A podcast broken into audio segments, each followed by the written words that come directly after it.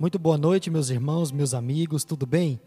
Vamos pensar um pouco na palavra do Senhor nesta hora? E eu quero meditar com você sobre você é um escolhido.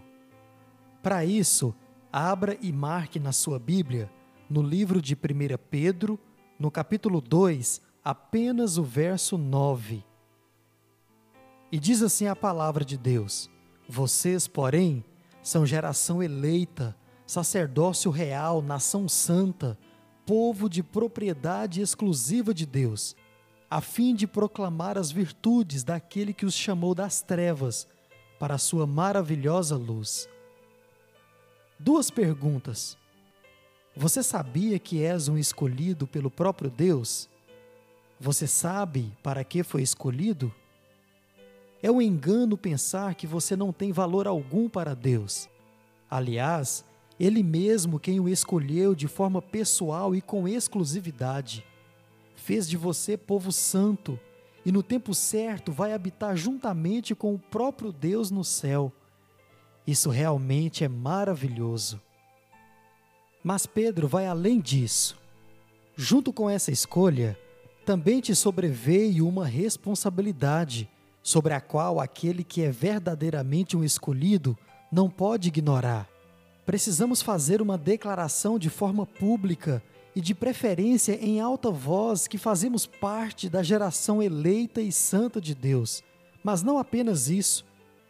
Também precisamos mostrar com nossas ações aquilo que foi transformado em nossas vidas, para que outras pessoas também possam perceber a luz de Deus que habita em nós e isso deve acontecer de tal forma que eles venham querer deixar as trevas onde vivem.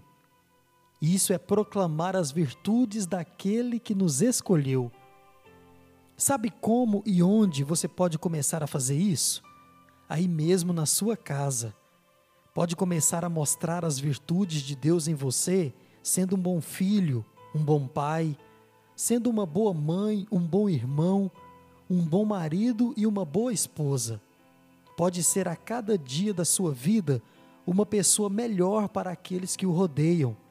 E assim, com certeza a luz de Deus vai resplandecer através de você. E você estará então realizando o propósito para o qual foi escolhido. Pense nisso.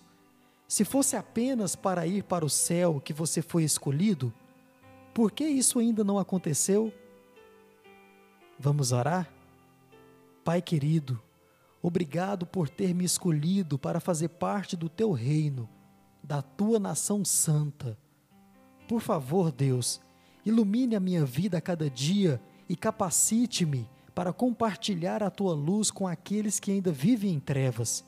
Que a minha vida seja um luzeiro para todos eles. Eu te agradeço em nome de Jesus. Amém.